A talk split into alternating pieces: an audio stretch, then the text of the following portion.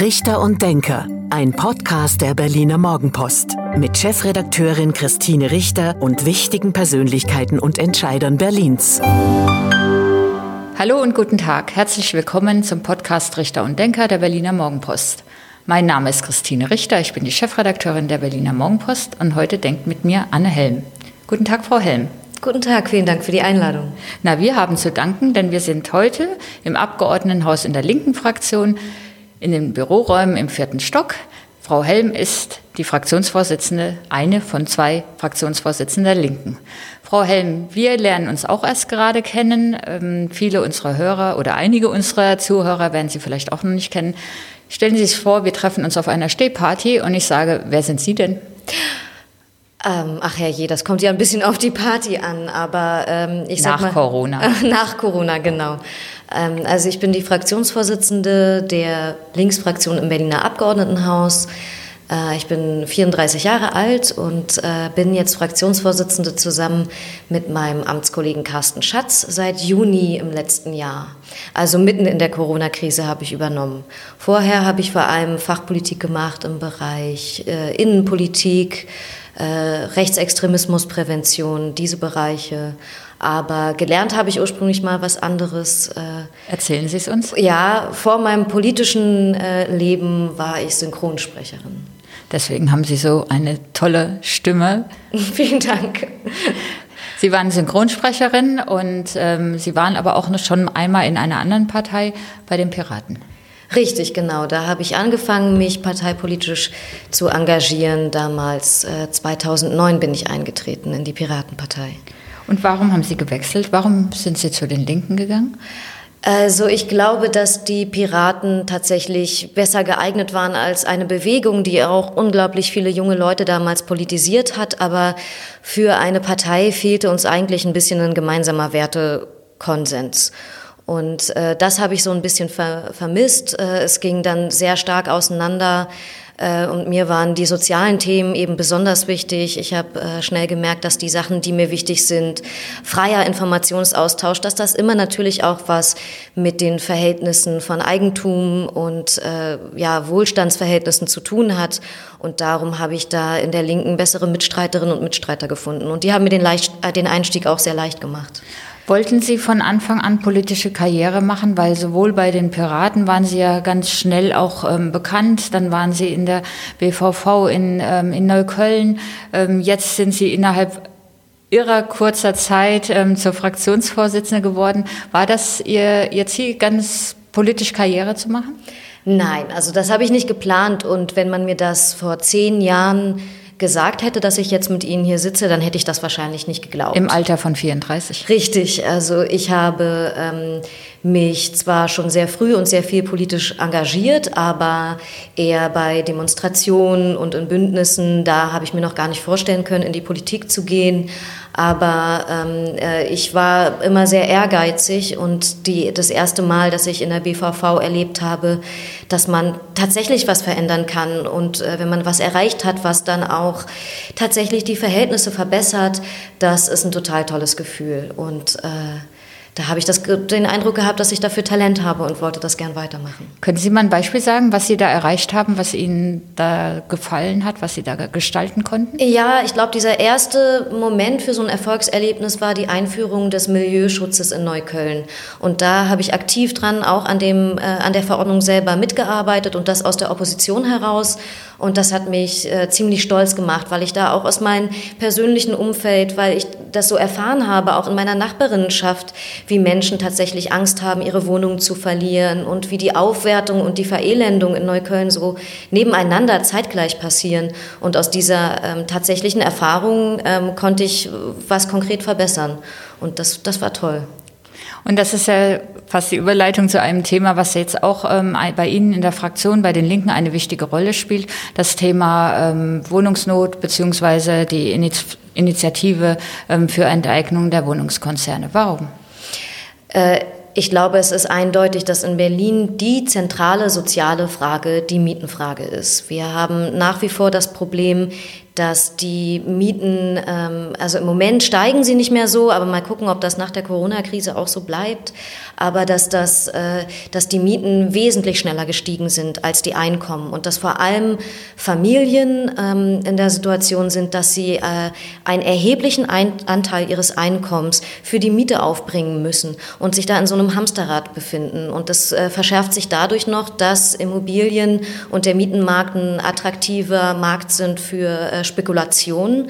Und dadurch ist eben auch das Problem, dass nur durch ein größeres Angebot von Wohnungen sich äh, die Lage nicht entschärfen lässt, weil es eben immer noch diese äh, Attraktivität ähm, gibt als Investitionsobjekt, als Spekulationsobjekt. Und darum glaube ich, müssen wir daran, ähm, weil wir sonst auch mit allen anderen Instrumenten, die wir jetzt schon einsetzen, den Mietendeckel oder auch Rückkauf und Wohnungsneubau äh, von Sozialwohnungen, dass wir sonst an dieses Problem nicht rankommen. Glauben Sie nicht, dass mit dem Wohnungsneubau eigentlich das Problem gelöst werden kann, weil wenn es mehr Angebot gibt, dann können ja auch die Preise nicht so stark steigen, wie sie, ähm, äh, wie sie steigen, wenn es ein verknappter Markt ist? Naja, das ist leider beim äh, Mietenmarkt nicht so einfach zu übertragen wie bei anderen Marktbereichen, weil äh, wir haben natürlich nur eine begrenzte Anzahl von Boden in Berlin und die Bodenpreise spielen natürlich auch eine erhebliche Rolle und äh, wir reden hier vom Lebensraum von Menschen, deswegen haben wir dort einen erhöhten Regulationsbedarf. Natürlich ist der Miet, äh, sind die Mieten, im, sind die Wohnung, ist das Wohnungsangebot im Moment knapp. Das heißt, wir müssen auch weiterhin bauen, aber damit lässt sich das Problem nicht lösen, weil dadurch einfach die Preissteigerungen durch Spekulation nicht reguliert werden können. Und da müssen wir ran. Aber Rot-Rot-Grün hat es noch nicht mal geschafft, die eigenen Ziele zu erreichen beim Wohnungsneubau. Ist da nicht was falsch gelaufen in den letzten fünf Jahren, dass zu wenig gebaut wurde? Die Ziele waren sehr ambitioniert, ja. Und wir haben das Problem, dass wir natürlich auf dem Markt auch einer großen Konkurrenz ausgesetzt sind. Also das heißt, ähm, es ist äh, im Moment echt schwierig zu bauen zu können überhaupt, weil die Baubranche ist gut ausgelastet nach wie vor. Und das ist eines der Probleme, warum unsere Ziele, die wir uns gesetzt haben, ziemlich ambitioniert waren. Aber ich glaube, letztes Jahr haben wir unsere Ziele knapp erreicht. Das heißt, die Tendenz stimmt. Nochmal zu dem Thema Enteignung. Die Initiative will ja die großen Wohnungskonzerne über die mehr als 3000 Wohnungen besitzen, enteignen. Ähm, warum ist das die richtige, der Ihrer Meinung nach der richtige Weg? Dadurch entsteht keine einzige neue Wohnung. Es kostet das Land wahrscheinlich 36 Milliarden, wenn es denn Realität würde. Was ist daran gut? Es geht darum, dass wir einen möglichst großen Wohnungsbestand in, gemein, äh, in Gemeineigentum überführen wollen und äh, dass wir gemeinnützige Konzepte für Wohnungen brauchen. Weil das Problem ist, wir brauchen vor allem Wohnungen im Bereich äh, niedriger Mieten. Und da ist durch Neubau relativ wenig zu machen, da das Bauen im Moment einfach extrem teuer ist. Wir haben einen arg überhitzten Markt. Und genau deswegen äh, brauchen wir eine ganze äh, Anzahl von Wohnungen, um sie in Gemeineigentum zu überführen. Ähm, was nicht bedeutet, dass wir nicht auch zusätzlich neu bauen müssen, auch zum Beispiel im Bereich barrierefreie Wohnungen. Das ist ein Problem, was wir wahrscheinlich nur mit Neubau angehen können. Aber äh, wie schon gesagt, durch diesen Spekulationswert lässt sich dadurch alleine das Problem der steigenden Mieten eben nicht lösen, vor allem nicht bei dem Bereich der niedrigeren Mieten und bei den Angeboten für Familien vor allem. Der Senat hat ausgerechnet, dass es roundabout 36 Milliarden Euro kosten würde, wenn man das, ähm, die, das Volks, diesen Volksentscheid ähm, dann umsetzen würde, sollte er erfolgreich sein, so ist der richtige Satz. Ähm, die Initiative selbst rechnet die Zahlen runter und spricht von 8 bis 12 Milliarden. Ähm, gehen wir mal von den 36 Milliarden aus. Hat das Land denn das das Geld doch gar nicht, schon gar nicht nach dieser ähm, anhaltenden langen Corona-Pandemie. Naja, also ich glaube, dass in, den, in der letzten Krise das Problem gemacht wurde, dass durch äh, einen Investitionsstau und durch den Verkauf und die Privatisierung eigentlich der Schuldenberg noch viel, viel größer geworden ist. Das ist ein Fehler, den wir auf gar keinen Fall wiederholen sollten. Das fällt auf uns zurück. Und wenn Menschen ähm, ihr Geld nur für die Miete berappen müssen, dann äh, sinken auch die Konsumausgaben. Ich halte das in der Krise für unglaublich wichtig, dass wir jetzt vor Vorsorge tragen, auch gerade in dem sozialen Bereich. Und dafür müssen wir auch investieren. Das halte ich für absolut notwendig. Das heißt, strategische Investitionen sind die Antwort auf die Krise jetzt. Und dazu gehört auch die Rekommunalisierung beispielsweise von Infrastruktur. Das bedeutet, dass wir investieren müssen in äh, den Bereichen der öffentlichen Daseinsvorsorge.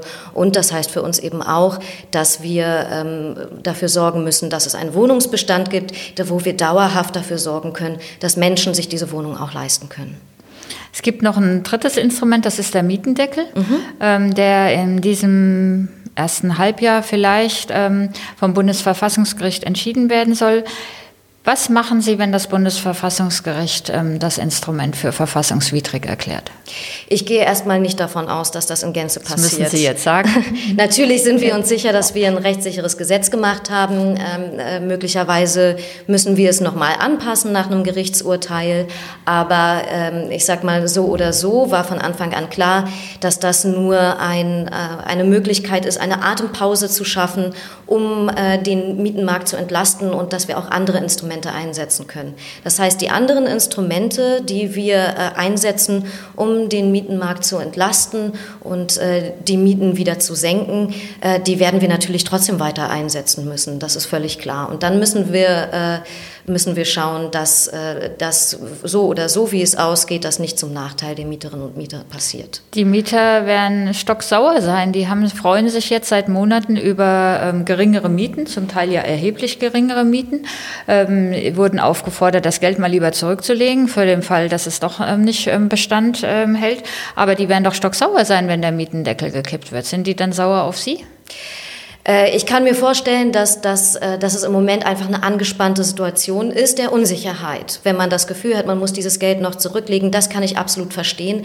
Aber es wird ja auch ein massiver Druck und ein psychischer Druck auf die Mieterinnen und Mieter ausgeübt, dadurch, dass es diese Nebenvereinbarung gibt für immens überhöhte Schattenmieten und so weiter. Da wird ja ein psychologischer Druck aufgebaut, der selbstverständlich dafür sorgt, dass Menschen Existenzängste haben und sehr angespannt sind bis, zum, bis zu diesem Urteil. Und ich hoffe natürlich sehr, dass es danach Sicherheit gibt. Gut. Gibt noch andere Themen neben der Wohnungs- und, ähm, und Wohnungsbau- und Mietenpolitik? Was sind so Ihre Schwerpunkte? Wir stehen in einem Wahlkampfjahr. Der Wahlkampf hat noch nicht richtig begonnen, geht gerade so, so leicht los. Was sind ähm, Ihrer Meinung nach ähm, oder was sind Ihre wichtigen Themen? Natürlich überlagert gerade so ein bisschen die Corona-Krise alles, aber wir schauen jetzt natürlich auch, was sind die Sachen, die wir daraus lernen müssen. Äh, das halte ich so für, für das Wichtigste. Für uns alle war das das erste Mal, dass wir in so einer Pandemie waren, aber uns ist natürlich auch klar, dass Krisen wiederkommen können. Und darum ist es wichtig, dass wir ähm, Berlin krisensicher machen. Und das bedeutet, dass wir vor allem an den richtigen Stellen investieren und nicht an den, äh, nicht an den falschen Stellen sparen. Und das bedeutet, dass wir vor allem in der äh, öffentlichen Infrastruktur, in der Gesundheitsvorsorge, dass wir da ähm, stärker investieren müssen und Sicherheiten aufbauen. Und dann ist natürlich das ganz große Thema auch die Verkehrswende. Die muss in Berlin vorangetrieben werden. Da sind wir äh, in der Planung schon ein ganzes Stück weitergekommen in dieser Legislaturperiode, aber es ist noch nicht auf der Straße zu spüren und da haben wir noch eine ganze Menge zu tun. Okay, sortieren wir es einmal ähm, zurück zur Corona-Pandemie. Was ähm, ist da Ihrer Meinung nach falsch gelaufen bislang? Ich glaube, dass für viele die Strategien nicht nachvollziehbar waren und sind. Das ist äh, vielleicht der größte Fehler, der insgesamt bisher äh, passiert ist, ähm, dass äh, Strategiewechsel nicht nachvollziehbar waren, dass für viele nicht nachvollziehbar ist, warum die Verordnungen immer nur zwei Wochen lang gelten, was aus meiner Sicht schon eine äh, gewisse Logik hat, aber was nicht gut kommuniziert worden ist. Ähm, und äh, teilweise sind äh, manche Menschen, die besonders betroffen sind von der Krise, aus dem Blick geraten. Also Zum Beispiel? Ein Beispiel sind äh, die Solo-Selbstständigen, die ganz lange komplett rausgefallen sind aus den, aus den Hilfen, weil sie einfach für sie nicht passgenau waren. Aber auch Menschen, die ähm, von Sozialhilfe leben beispielsweise und die Mehrausgaben haben, aber ähm, keine Mehreinnahmen. Das ist zum Beispiel ein großes Problem. Mehrausgaben für? Na, für, Masken. Für, beispielsweise, klar, für die, für die Gesundheitsvorsorge ähm, und, äh, und andere Bereiche. Das ist, ja, das ist ja offensichtlich. Wir haben, ja, wir haben da ja alle Vorsorge zu tragen in Bereichen, wo wir es vorher nicht getan haben. Und äh, das sind ähm, Bereiche, wo, glaube ich, äh, einfach nicht immer alle mitgedacht worden sind. Ein, ein anderer großer Bereich sind Obdachlose ähm, äh, oder Menschen, die in äh, Massenunterkünften beispielsweise sind. Da haben wir in Berlin äh, sehr stark versucht, die Konsequenzen abzufedern. Dennoch sind diese Menschen zu oft aus dem Blick geraten, weil gerade als alles dicht gemacht hat, da waren die Menschen äh, ohne Obdach komplett alleine auf der Straße und denen sind die ähm, die täglichen Einnahmen weggefallen mhm. und äh, sie konnten sich nicht mehr selber versorgen äh, und haben natürlich auch ein erhebliches Gesundheitsrisiko. Und da könnte der Staat dann helfen, wenn noch mal so eine Krise käme. Also Richtig, also im, im, besten Fall muss natürlich auch vorgesorgt werden, dass das Problem der Obdachlosigkeit generell kleiner wird. Aber ähm, da müsste der Staat Vorsorge tragen für den Krisenfall, dass eben sofort auch solche Menschen in den Blick genommen werden. Ja. Und Sie sprachen von ähm, Investitionen in Infrastruktur. Da meinen Sie dann was? Also damit meine ich beispielsweise die Behörden. Wir hatten ähm, ewig lange einen Personalabbau, vor allem auch in den Bezirken. Das waren die Behörden, die jetzt in der Krise auch besonders gefordert waren, die einen erheblichen Mehraufwand hatten. Nun will ich nicht sagen, dass man den Personalstab für so eine Krisensituation in den Gesundheitsämtern vorhalten soll. Das wäre natürlich absurd. Aber dass wir hier einen Investitionsstau hatten, das war ja für alle merkbar. Alle haben über die Faxgeräte gesprochen. Und dieser ähm, jahrelange Personalabbau hat sich natürlich auch ganz stark bemerkbar gemacht. Und die Digitalisierung, wenn ich das noch anmerken darf. Richtig, die gehört natürlich auch dazu. Auch das ist ein Problem, bei dem wir gemerkt haben, je länger man diese Investition vor sich herschiebt, desto teurer kommt es einem am Ende zu stehen. Ist auch was gut gelaufen in der Corona-Pandemie? Also sind ja, ist was gut gelaufen in der Corona-Pandemie, in der Politik? Ja, ich glaube, dass ähm, wir gezeigt haben, dass wir sehr schnell lernfähig sind. Ähm, gerade auch in diesen Bereichen, die ich jetzt genannt habe, habe ich ja auch deswegen genannt, weil ähm, wir sie dann in den Blick genommen haben, weil wir nachgeschärft haben und äh, das, das zeigt ja schon mal, dass man auf Situationen auch schnell reagieren kann. Äh, generell denke ich auch, dass ähm, äh, wir eine große Handlungsfähigkeit äh, durchaus bewiesen haben und ähm, dass viele auch extrem solidarisch miteinander umgegangen sind. Das finde ich durchaus beeindruckend. Die Einschränkungen sind ja für uns alle doch erheblich und äh, trotzdem sind viele bereit, das irgendwie auf sich zu nehmen und akzeptieren auch, dass das eine gesamtgesellschaftliche Aufgabe ist, auch wenn für sie selber vielleicht die gesundheitlichen Sorgen nicht die überwiegenden sind. Und das finde ich, äh, das macht durchaus Hoffnung und das finde ich sehr beeindruckend. Wie geht es Ihnen persönlich so? Wie erleben Sie diese jetzt ja doch schon ein Jahr andauernde, in Deutschland, in Berlin ein Jahr andauernde Corona-Pandemie? Ähm, ich vermisse Freunde und Familie. Das ist was, wie es wahrscheinlich allen geht. Ich ähm, äh, vermisse den Austausch im Kneipenabend, äh, muss ich ehrlich zugeben. Aber vor allem ist natürlich im politischen Sinne dieser permanente Krisenmodus sehr, sehr anstrengend. Also ich würde sehr gerne mal nicht nur immer Krisen abfedern, sondern auch mehr wieder progressiv gestalten können. Das vermisse ich ein bisschen, vor allem da ich ja in dieser Funktion tatsächlich mitten in der Krise reingesprungen bin und es bisher noch gar gar nicht anders kenne. Hm. Verzweifeln Sie mit Blick auf die ähm, Impfungen, die es bislang in Berlin und in Deutschland gab? Nein, ich verzweifle nicht. Ich glaube äh, sehr fest daran und wir arbeiten ja auch daran, dass das besser wird und dass ähm, äh, die Impfung auch ein wichtiger Schlüssel ist. Ähm, nach meiner Auffassung äh, könnten wir sehr, sehr, sehr schnell dazu kommen, dass tatsächlich alle ein Impfangebot bekommen und dass wir wegkommen von den sehr, sehr komplizierten Priorisierungen und diesem ganzen bürokratischen Aufwand.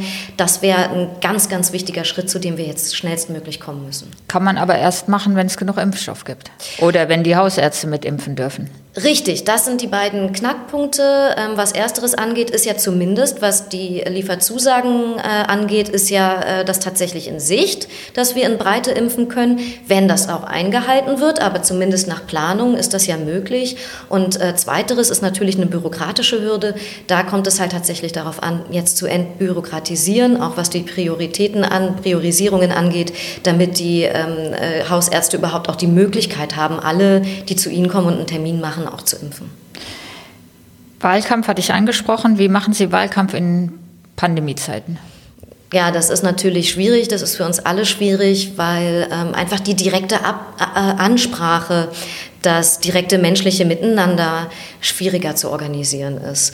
Äh, aber wir haben natürlich jetzt auch alle ähm, viele Erfahrungen gemacht mit Online-Formaten. Und was mich positiv überrascht hat, war, dass die Beteiligung beispielsweise innerhalb der Partei sehr, sehr gut online funktioniert und dass für viele das auch ein Hürdenabbau ist, nicht nur eine zusätzliche Hürde. Und dass da die Beteiligung und die Lust, aktiv mitzumachen, tatsächlich sich auch übertragen lässt. Ähm, kriegen Sie da auch so Diskussionen hin? Ich mache, wir machen ja auch viele Videokonferenzen oder ich moderiere auch mal Videoveranstaltungen. Ich finde es viel schwieriger, ähm, ins Gespräch miteinander zu kommen, weil ähm, doch einige sich dann eher mal zurückhalten und mal lieber zuhören oder mal abwarten. Also so dieser, dieser Austausch, dieses Aufeinander reagieren, so wie wir beide uns jetzt gegenüber sitzen, finde ich in Videokonferenzen schwieriger herausfordernder. Ja, da, da, gebe ich Ihnen recht, das stimmt. Also auch bei manchen Verhandlungen, wo man einfach einander vertrauen muss, finde ich es äh, auch wesentlich leichter, wenn man sich gegenüber sitzt. Auf der anderen Seite hatten wir beispielsweise Veranstaltungen, auch mit äh, Menschen aus der Stadtgesellschaft, wo teilweise 120 Menschen teilgenommen haben und wir ähm, in online in kleinere Gruppen gehen konnten. Und äh, das war, war, auch ganz interessant, weil da auch Künstlerinnen und Künstler äh, beispielsweise dabei waren und ganz andere Menschen, die eine andere Art zu kommunizieren hatten. Und ich glaube nicht, dass das das Gleiche gewesen wäre, wenn die alle in einer großen Halle gewesen wären. Also das hat auch neue Möglichkeiten eröffnet und ähm, das hat mich schon beeindruckt. Also man kann da durchaus auch Chancen nutzen und Menschen ansprechen, die man sonst vielleicht nicht erreicht hätte. Ich vermute, Sie wollen wieder ins Abgeordnetenhaus und ähm, auch wieder Fraktionsvorsitzende werden. Ähm, verraten Sie uns, in welchem Wahlkreis Sie antreten? Das äh, kann ich Ihnen zu diesem Zeitpunkt noch äh, nicht verraten. Ich, äh, oder ich, doch, ich kann Ihnen verraten, ähm, dass ich äh, mich beworben habe beim Bezirksverband Mitte für den Wahlkreis 3 und ähm, äh, hoffe, dass ähm, die Genossinnen und Genossen im Bezirk mir da auch ihr Vertrauen schenken. Ja, und was ist so Ihre Wunschkonstellation? Wollen Sie, würden Sie gerne die rot-rot-grüne Koalition fortsetzen? Äh, ich würde mir natürlich einen regierenden Bürgermeister Klaus Lederer wünschen. Ähm, das muss heißt, man noch ein bisschen was dafür tun, na mit klar, Blick auf die Umfragen. richtig, da muss man noch ein bisschen was dafür tun, aber das habe ich ja auch vor. Das haben wir ja auch vor. Aber ähm, das wäre natürlich das Ziel, wofür ich kämpfe, was natürlich bedeutet, klar, wir wollen auch wieder regieren und da ist ähm, äh, die jetzige Konstellation natürlich die äh, für uns am ehesten vorstellbare oder die einzig vorstellbare, vielleicht in unterschiedlicher Reihung. Gut, mit Blick auf die Umfragewerte muss man sagen, dass es ein Zweierbündnis eher unwahrscheinlicher ist als wieder ein Dreierbündnis, in welcher Zusammensetzung auch immer. Auf der anderen Seite hat es aber ja häufig geknallt in den letzten fünf Jahren. Also es war ja jetzt nicht die harmonische, wir verstehen uns alle so gut und auch jetzt in dieser Schlussphase, ein paar Monate sind es ja noch, merkt man, da wird schon ganz schön ganz schön ausgeteilt auch. Ähm, wie haben Sie das in dem Jahr erlebt? War das toll so in diesem Dreierbündnis?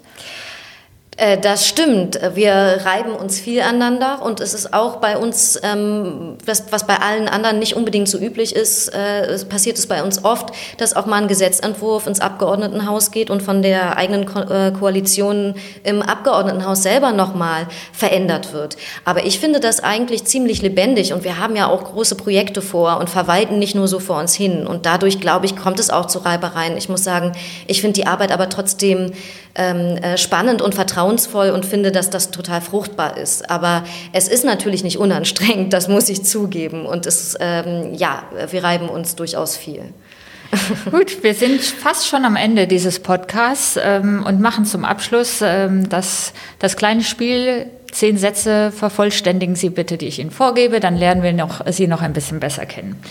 Frau Helm, auf los geht's los. Okay. An den Berlinerinnen und Berlinern mag ich dass sie so ehrlich sind und nicht an direkter Kritik sparen. Als Fraktionsvorsitzende der Linken ist mir besonders wichtig, dass äh, meine Fraktion so lebendig und diskussionsfreudig und so divers ist und alle so einen unterschiedlichen Zugang zur Politik haben. Mein Lieblingsort in Berlin ist der Richardplatz in Neukölln. Verraten Sie uns warum? Ach, ich habe da schon so viele tolle Abende mit einem Bier in der Hand und spannenden Gesprächen erlebt. Äh, man kann da tolle äh, Begegnungen haben. Also das kann ich nur empfehlen. Synchronsprechen bedeutet für mich? Ein kreativer Ausgleich, bei dem man auch mal emotional sein darf. Der Autoverkehr in Berlin muss deutlich reduziert werden, weil es eine Frage von Lebensqualität der Berlinerinnen und Berliner ist. Die Linke ist meine Partei, weil sie das Soziale immer im Blick behält und äh, auch der Umgang miteinander ein solidarischer und freundschaftlicher ist. In meiner Freizeit mache ich am liebsten Gärtnern und Singen. An Berlin gefällt mir nicht, dass die Stadt äh, sehr laut und extrem gestresst ist. Der größte Fehler in der Corona-Pandemie war, ist, Der größte Fehler war, dass äh, zu viel darauf gesetzt worden ist, das Verhalten zu verändern, statt die Verhältnisse zu ermöglichen, dass die Menschen sich auch an die Regeln halten können. Und das ist schon der letzte, ein zehnte Satz. Auf den Wahlkampf freue ich mich, weil. Ich hoffe, dass wir dann vielleicht auch endlich wieder spannende Gespräche miteinander führen und ich ein bisschen einen besseren Eindruck bekomme, was die Menschen dann hoffentlich nach der Corona-Pandemie beschäftigt und bewegt. Vielen Dank, Frau Helm. Vielen Dank fürs Zuhören. Das war der Podcast Richter und Denker der Berliner Morgenpost. Mein Name ist Christine Richter. Ich bin die Chefredakteurin der Berliner Morgenpost und heute war zu Gast oder haben wir gesprochen mit der Fraktionsvorsitzenden der Linken in Berlin, mit Anne Helm. Vielen Dank, Frau Helm. Vielen Dank fürs Zuhören und tschüss. Tschüss. Das war Richter und Denker. Vielen Dank fürs Zuhören. Schalten Sie nächste Woche wieder ein zu einer neuen Folge mit Berliner Morgenpost-Chefredakteurin Christine Richter.